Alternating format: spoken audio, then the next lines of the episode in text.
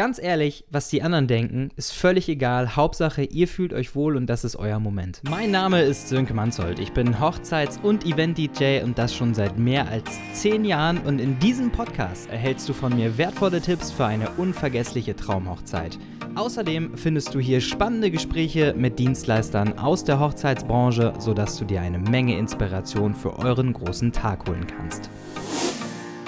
Ich freue mich, dass du dabei bist. Lass uns starten. Und damit herzlich willkommen zu einer neuen Ausgabe von diesem Podcast, Deine Traumhochzeit, der Hochzeit-Podcast. Cool, dass du wieder dabei bist. Es geht heute um eins meiner Lieblingsthemen, um den Eröffnungstanz, um den First Dance. Bei einer Hochzeit wird ähm, die Tanzfläche ja in den meisten Fällen durch das Brautpaar eröffnet und das ist dann immer der First Dance, also der Eröffnungstanz. Und ähm, ja, da gibt es coole Möglichkeiten, was man da machen kann. Ich habe schon viele Choreografien erlebt, wo dann die Trauzeugen mit eingebunden worden sind, wo dann die Eltern mit dazu kamen, wo ich verschiedene Mixe geschnitten habe, wo, wo sich die Brautpaare richtig, richtig Mühe gegeben haben, um einfach eine coole Show zu liefern.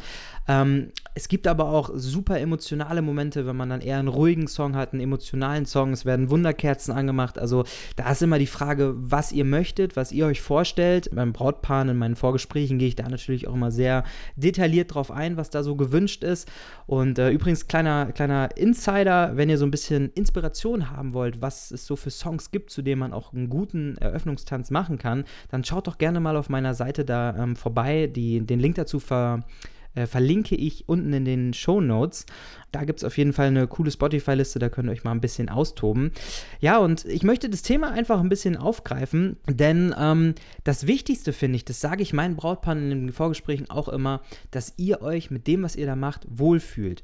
Denn es gibt einfach Leute, ach, die stehen nicht so gerne im Mittelpunkt, die wollen sich da nicht so, so präsentieren und ich sage immer, hey, Seid entspannt, es geht in diesem Moment um euch, es geht darum, was ihr möchtet und das muss auch kein anderer verstehen. Ich habe die lustigsten Dinge, wie gesagt, schon erlebt. Ich habe Choreografien erlebt, emotionale Momente, ein klassischer Wiener Walzer, der bis aufs, aufs Letzte geprobt war, sodass es wirklich komplett passte.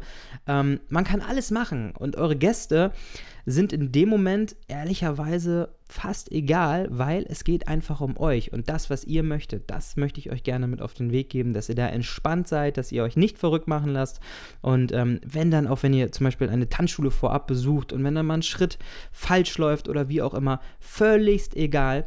Denn ihr dürft nicht vergessen, eure Gäste, die sind ja wegen euch da und die wollen mit euch eine tolle Party erleben und ja, die werden euch das verzeihen, beziehungsweise sehr wahrscheinlich würde es ihnen auch gar nicht auffallen, dass da irgendwas schief lief. Von daher seid entspannt, seid, äh, ja, strahlt aus, dass ihr da Lust drauf habt und macht vor allen Dingen diesen Moment zu eurem Moment. Das äh, möchte ich euch gerne an dieser Stelle mit auf den Weg geben. Und dann ist natürlich noch die ganz entscheidende Frage, okay, A, wann macht man überhaupt so eine Öffnungstanz? Und B, was sollte man so, auf was sollte man so ein bisschen achten, bevor man dann äh, diesen Öffnungstanz macht. Und ich kann nur sagen, macht es nicht zu früh. Also plant es nicht so mega früh direkt nach dem Dessert, dass direkt die Party losgeht. Das würde ich nicht machen. Das kann manchmal ähm, falsch ankommen. Ich würde erstmal entspannt das Essen ausklingen lassen. Ich würde dann ähm, ganz locker sich erstmal ein bisschen, dass die Leute sich ein bisschen unterhalten, dass sie vielleicht schon ein bisschen an die Theke gehen, dass so ein bisschen Stimmung reinkommt einfach. Ähm, die DJs äh, sind da in dem Moment dann auch einfach gefragt, dass das ein bisschen, äh, ja, Barmusik, ein bisschen Lounge-Musik, aber auch ein paar coole Housebeats vielleicht schon, ganz, aber nicht zu aufdringlich, sodass die Leute einfach eine schöne Stimmung kriegen, sodass sie Bock haben auf diesen Abend. Und dann gebt Gas, macht den Eröffnungstanz und danach feiert. Das ist ein ganz wichtiger Punkt. Feiert danach bis zum Morgengrauen. Es klingt ein bisschen heftig, aber was ich euch auf gar keinen Fall empfehlen würde, da habe ich ja zum Beispiel zum Thema Spiele auch schon mal einen Podcast gemacht unterbrecht die Party nicht mehr nach, den, nach dem Eröffnungstanz. Klar, Brautstrauß werfen, kann man alles machen, alles cool, aber macht keine Reden mehr nach eurem Eröffnungstanz, macht keine Spiele mehr, macht kein Tortenanschneiden mehr nach eurem Eröffnungstanz.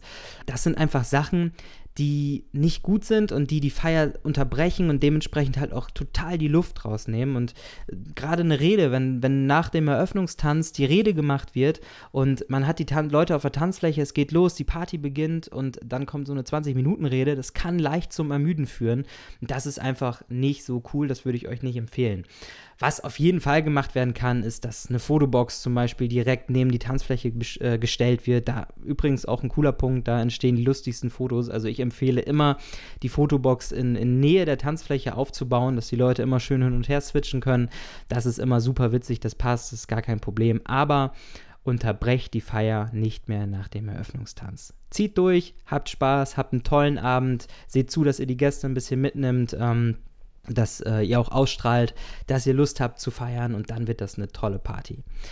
Ja, so viel zum Eröffnungstanz. Wenn ihr da mehr wissen wollt, dann schaut doch auch gerne mal auf meiner Seite vorbei. Da rede ich auch so ein bisschen äh, oder ja, schreibe über den Eröffnungstanz, auf was man noch so achten könnte.